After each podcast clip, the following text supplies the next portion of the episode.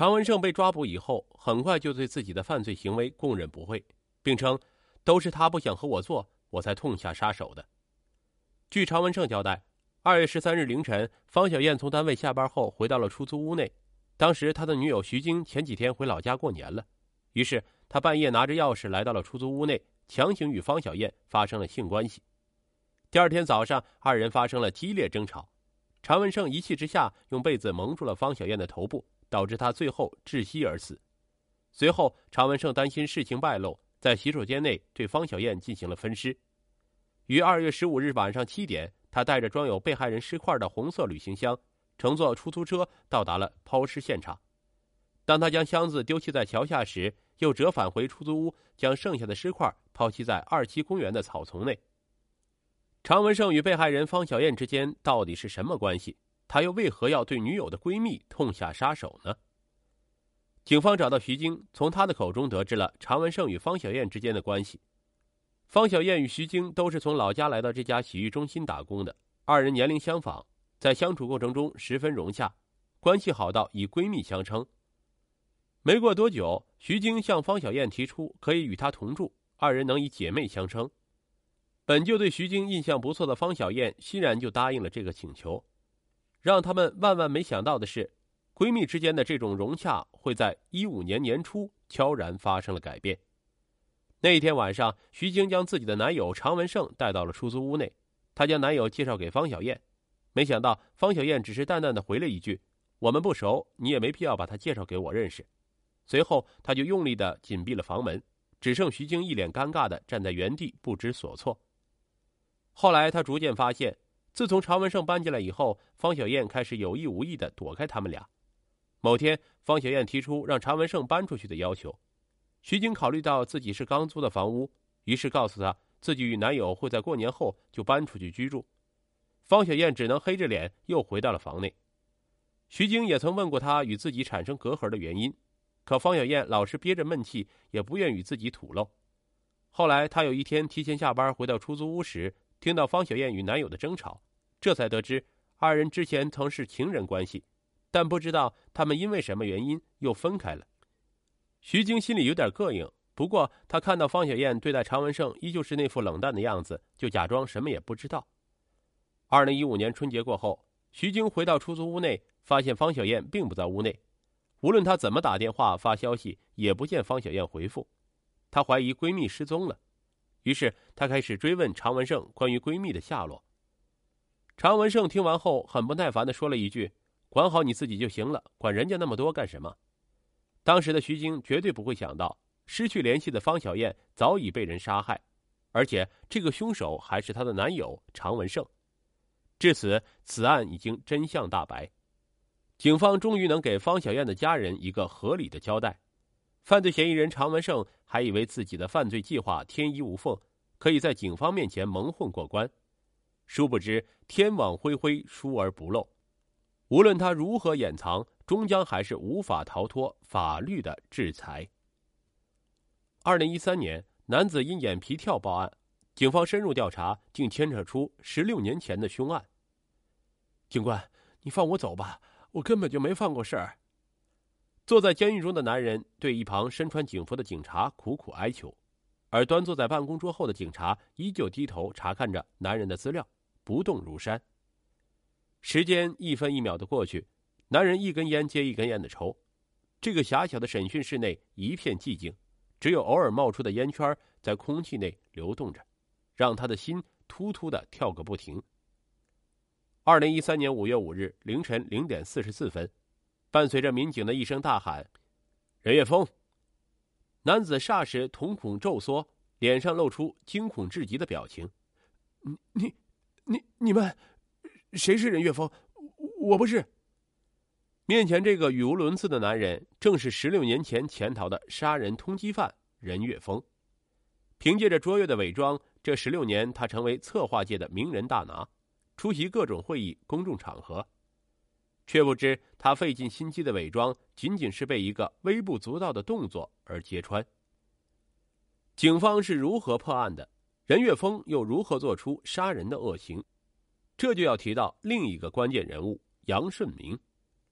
杨顺明出生在云南一个普通家庭，从小和哥哥杨顺祥一起长大。而大杨顺明几岁的哥哥杨顺祥，年纪轻轻就已经成为一家大酒店的主管，衣装革履，看起来就像是个成功人士。兄弟俩之间的感情很好，杨顺祥是整个家庭的骄傲，也是杨顺明为之努力的目标。九十年代前后，杨顺明从高中毕业，他毅然追寻哥哥的脚步，踏上了做餐饮的道路。他来到云南昆明盘龙的一家西餐厅工作，辛苦了几年后，成功晋升为一名主管。而这家西餐厅正是任岳峰和女友孙某合力经营的。一开始，杨顺明做事脚踏实地，从来不贪图餐厅一点小便宜。但有一次采购，彻底改变了杨顺明的态度。一九九七年的一天，杨顺明照例来到采购市场，找到供货商谈生意。哪知因为临近春节，各种食材的数量急速减少。为了使西餐厅有足够的原料，杨顺明只能选择品质较差的一家供货商的食材。由于任岳峰对杨顺明足够信任，在杨顺明采购了便宜原料后，任顺峰根本就没有发现问题，也没有向杨顺明索取多余的材料钱，而杨顺明也自此看到了一条财路。此时的他还没有想到，走上这条前路的代价是哥哥的性命。一九九七年五月，杨顺明吃回扣的事情被任岳峰发现，任岳峰当即要求杨顺明交出全部私吞的财产。而杨顺明年仅十几岁，年纪尚轻，拿到钱后都花了，哪能存得住呢？一时半会儿也拿不出这笔钱来。任岳峰性格强势，说一不二，当即扣除了杨顺明的全部工资，每天带着一拨人来到杨家催债。而杨顺明的哥哥杨顺祥也因此知道了这件事情，他当即答应帮助弟弟还钱。但他工作也没几年，还要养活一大家子人，没办法一次性拿出钱来。只能和任岳峰说好分期还款，而仅仅是还款的第二个月，杨顺祥的资金就出了问题。任岳峰如期来拿钱时，得到的不过是一次又一次的推脱和延期，这让任岳峰十分反感。他几次要不来钱，便认定这两兄弟是在耍自己玩，当时决定给杨顺祥一个教训。一九九七年六月一日晚上十点，杨顺祥正在阿拉亮堂酒店工作时。任岳峰带着自家西餐厅的两名保安来到这里，当看到杨顺祥正跟七八名服务员一起工作时，任顺峰当即决定将杨顺祥骗出酒店。他先是让一名服务员把杨顺祥叫出来，而后又让两名保安将杨顺祥带上面包车，带到偏僻的金店后山。杨顺祥也不是傻子，眼见任岳峰来者不善，他便一直透着大开的窗户观察着周围。到一段宽阔的山路时，他用肩膀狠狠地撞开一旁的保安，从窗户冲了出去。而杨顺祥却高估了自己的身体素质，他在摔落在山路上以后，身体各处就十分疼痛，没有跑出多远，便被任岳峰等人抓住，按在地上揍了一顿。几人见他居然敢逃跑，丝毫没有留手。渐渐的，杨顺祥就没有了动静，而任岳峰在发现这一状况后，心中暗暗已经有了猜测。他不动声色的让两名保安将杨顺祥送去医院急救，另一边迅速收拾了东西，踏上了这条长达十六年的逃亡之路。而医院在接收到杨顺祥尸体后，迅速报警，两名保安的其中一名被当场抓获，另一名稍微机灵点的则看准机会潜逃了出去。在医院通知杨顺明、杨顺祥的死亡消息时，杨顺明十分不可置信。他没想到，为了几千块钱，任岳峰竟然选择对哥哥痛下杀手。看到哥哥冰冷的尸体躺在停尸间内，杨顺明暗自下定决心，一定要将杀死哥哥的凶手任岳峰抓捕归案。十九岁这年，杨顺明便踏上了一条寻找任岳峰的道路。一开始是在任岳峰家附近潜伏着，在发现任岳峰很有可能已经畏罪潜逃后，杨顺明便开始在周围的城市辗转。做着勉强能保富的工作，他一边打工养活自己，一边向工友们打听任岳峰的踪迹。任岳峰那张脸和他的一举一动都已经深深的刻在了杨顺明的心中。但即便如此，想从人海茫茫中寻找一个人的踪迹，无异于大海捞针。真正让事情出现转机的是二零一三年的一次聚会。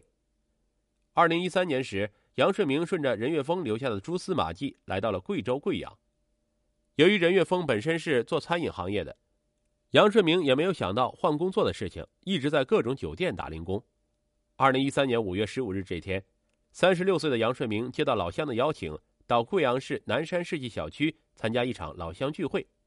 聚会上都是从云南来到贵阳工作的同乡，有些人在贵阳已经打拼了十几年，成为行业中数一数二的大人物。杨顺明为了寻找杀死哥哥的凶手，常年和老乡打交道，因此和许多老乡保持着不错的关系。在杨顺明进入包厢后，一位老乡便热情的迎上来，为他介绍在场者的身份。而杨顺明在环顾了一圈后，视线便落在了一位西装革履的人的脸上，而这一看，杨顺明就愣在了原地，浑身剧烈的发起抖来，一种熟悉的感觉告诉他，面前的这个衣装革履的大老板就是曾经杀死哥哥的任月峰。就在这时，老乡也注意到杨顺明的视线，啊，那位可是个大人物啊，他叫冉更生，是贵阳策划界的名人，和别人合办公司。身价上百万呢。冉更生，杨顺明走近了好几步，打量着这位冉更生。他有一头曲卷的头发，眉形和脸型都有种说不出的熟悉感，再加上下颚处有一枚显眼的黑痣，这就是任月峰。但为什么老乡却说他不叫任月峰，叫冉更生呢？正当杨顺明感到疑惑的时候，那位西装革履的大老板突然做出一个奇怪的动作。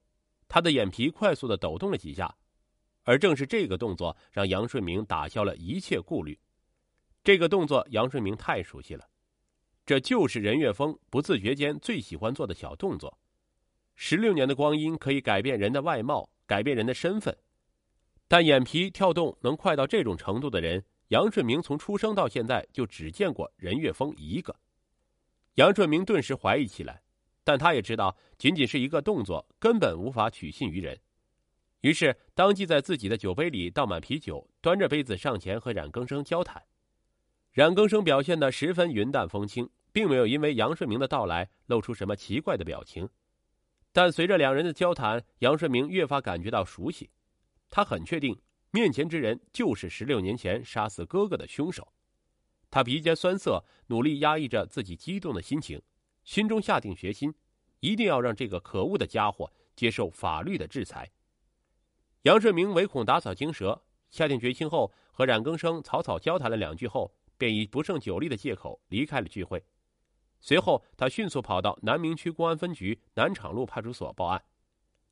他就是潜逃了十六年的杀人犯任月峰，现在就在南山世纪小区。南山派出所接到报案后，民警予以高度重视。立刻前往南山世纪小区，对嫌疑人冉更生进行抓捕。经过面部重叠核实，可以确定冉更生和任月峰面部五官基本相似，也就是说，冉更生很有可能就是十六年前潜逃在外的任月峰。但让所有民警都没有想到的是，冉更生的态度。他表示，他的祖籍虽然在云南，但出生在江西，从未前往过昆明。发生在昆明的命案和他没有丝毫关系。难道世上真的有两个长相如此相似的人吗？碍于这起案件年代久远且跨省执法，南明区民警一时间无法判断冉更生所述证词的真实性，只能通过电话向江西警方发出援助申请，帮助南明区民警进行背景调查。而在江西警方如火如荼的调查时，南明区民警同样没有闲着，他们没有相信冉更生极其不自然的巧合之说。而是对冉更生实施了一套专业的攻心战术。所谓攻心战术，便是利用一种心理暗示，使犯人产生不适，由此击垮犯人心理防线的战术。民警在和江西警方交谈时，没有避讳冉更生，使他产生紧张心理，这为其一。在审讯的过程中，民警抱以一种无视、心不在焉的态度，再次打击了冉更生对自己的自信，此为其二。在短短的几个小时内。民警的攻心战术大获成功，冉更生从一开始的愤恨到忧愁，一直提心吊胆，绷紧了心弦，不敢丝毫懈怠。二零一三年五月十六日凌晨零点四十四分，冉更生的精神已经十分疲惫。就在此时，民警将手中早已备好的两张对比照片甩在审讯桌上，大喝一声：“冉月峰，你还要藏到什么时候？”精神疲惫的冉更生果然露出马脚，当即瞳孔骤缩，抬起头来，而他面临着的正是民警如鹰隼般锐利的目光。心理防线顿时在一刹那崩溃。任岳峰眼泪哗的一声就顺着脸颊流了下来。我认了，我认了，我就是任岳峰，是我杀了杨顺祥。民警对视一眼，暗暗松了口气。随后，任岳峰交代了自己在事发后逃亡的经过。任岳峰本身出生在书香门第，家中父母姐妹都是有头有脸的人物，原本拥有着光辉的前程。一朝杀人，任岳峰深知自己犯下重罪，为了继续逍遥快活，只能逃离云南，先后前往丽江、香格里拉、香港、深圳多地，多年来没有睡过一个好觉。一九九八年，任岳峰为了藏匿自己的身份，化名冉更生，辗转来到贵阳定居。值得一提的是。他的名字意为荣获新生。确实如任岳峰所想，他的新人生就这样开始了。但其中酸甜苦涩，只有他一人知道。一九九九年，任岳峰得到一位商人赏识，两人在贵阳开办了一家公司，做起了生意。渐渐的，因策划天赋卓越，任岳峰声名远播。在获得高额利润的同时，任岳峰还获得了以前从不敢想象的地位。在被抓捕时，他已经是中国策划研究院贵州分院院长，中国策划研究院总院技术督导长，还接受了贵州多所985学校的邀请，成为了名誉教授，向高材生们分享自己策划成功的经验。除此之外，任岳峰还是中国杰出策划理论成果奖的获得者，中国最具影响力的前百名策划专家之一。可谁又能想到？无数光鲜亮丽光环下的任岳峰，竟然是一个杀人逃犯呢。截止到二零一三年，任岳峰已经有了五六百万的身家，但即使如此，他也从未向家人打过一个电话，寄过一分钱。五十多岁的任岳峰没有家庭，无儿无女，无父无母，虽有着万贯家财，但日子过得并不舒坦。他害怕和人有往来，也不和家中联系，就是怕警方通过电话和汇款追查到自己的身上。在接受采访时，任岳峰在懊悔之余，竟然小小的松了口气，以后终于不用过隐姓埋名的日子了。将他抓捕归案后，庭审便提上了日程。庭审上，任岳峰在受害者家属面前郑重的低头认罪。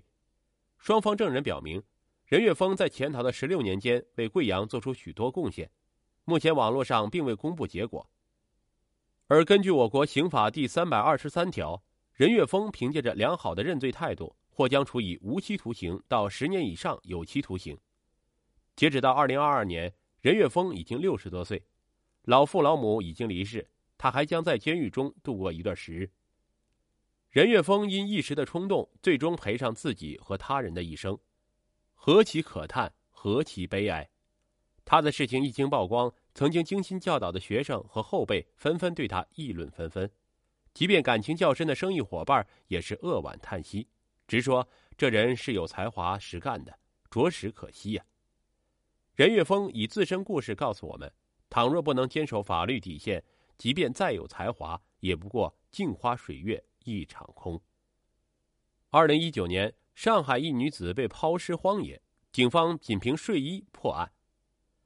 二零一九年十月七日，国庆长假的最后一天。上海浦东分局突然接到一个报警电话：“喂，公安局吗？我们是地质勘探人员，我们在这草丛里发现一个女尸。”从办案人员的语气中可以听出惊恐。警方立刻询问了发现尸体的具体地点，是浦东新区一个拆迁完毕的荒地，那里平时没有人进入，芦苇丛生。根据报案人提供的信息，警方很快赶到了现场。尸体已经腐烂，所以无法辨认面部特征。死者除了穿一套睡衣，身上没有任何其他物品。根据法医推断，死者应该是一个月前遇害的，是他杀。这一片也没有摄像头，所以几乎没有任何可以帮助破案的线索。但是后来警方通过死者身上的睡衣破了案，最终锁定嫌犯是死者的现任丈夫。那么这背后到底发生了什么呢？明明是一件普通的睡衣，为何警方又仅通过一身睡衣就能破案呢？警方是在荒地的芦苇丛里发现女尸的。这片荒地以前并不是荒地，是因为后来拆迁完毕才成为人迹罕至的荒地。芦苇在这里疯长，成了这片荒地的主人。站在路边，只看到一大片浓密的芦苇。警方仔细勘察了现场的情况，发现死者身上盖了一层枯萎的芦苇，应该是抛尸时为了避免别人发现，将枯萎的芦苇盖在他身上的。但根据现场的情况，破案难度是相当大。